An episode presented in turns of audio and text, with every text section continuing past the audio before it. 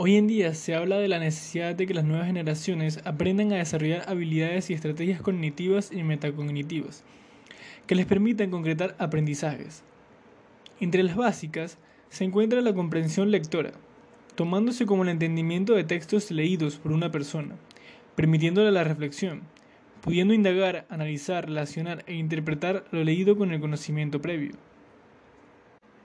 Durante la última década se ha producido una notable expansión de la evaluación educativa en el nivel internacional, la cual se ha centrado básicamente en los estudiantes, el currículo y el rendimiento de los sistemas educativos.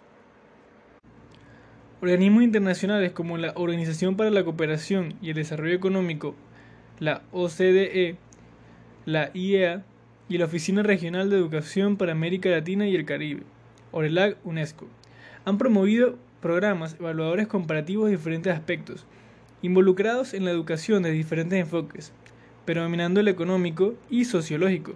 Sin duda, este tipo de pruebas internacionales dan pauta para hacer observaciones y reflexionar acerca de los objetivos que los países se han propuesto y sus logros, pero no se ha logrado resolver el problema para Goodman. El leer y la lectura en sí es un juego psicolingüístico de adivinanzas.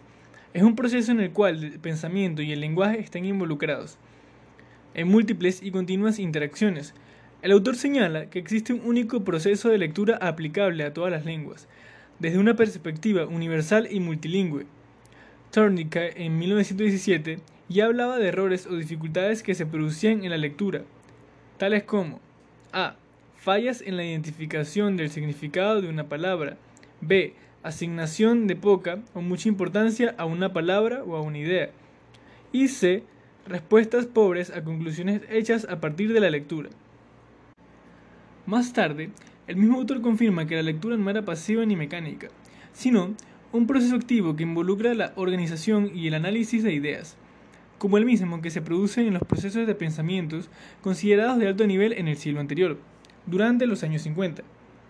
El estudio de la lectura y la comprensión lectora fue limitado en los 70.